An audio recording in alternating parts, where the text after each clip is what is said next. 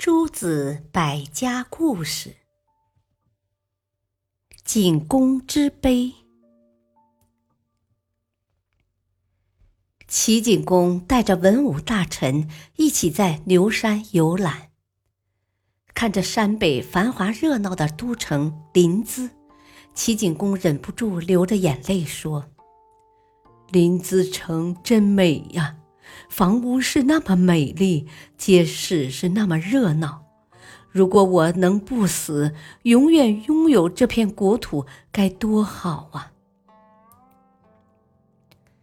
大臣石孔和梁丘据听了齐景公的话，哭着说：“ 我们这些臣民，每天吃着简单的饭菜，坐着简陋的马车，尚且不想死。”更何况国君您呢？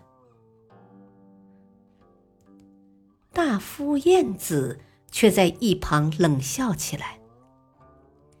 齐景公奇怪的问晏子：“我触景生情，忍不住悲伤；石孔和梁丘据都跟着我流泪，你却在一旁发笑，这是为什么呢？”晏子解释说。假如贤明勇敢的君主都能够长生不老，那么太公、恒公、庄公、灵公就会长久的拥有自己的国家。您又怎么能得到国君的位置呢？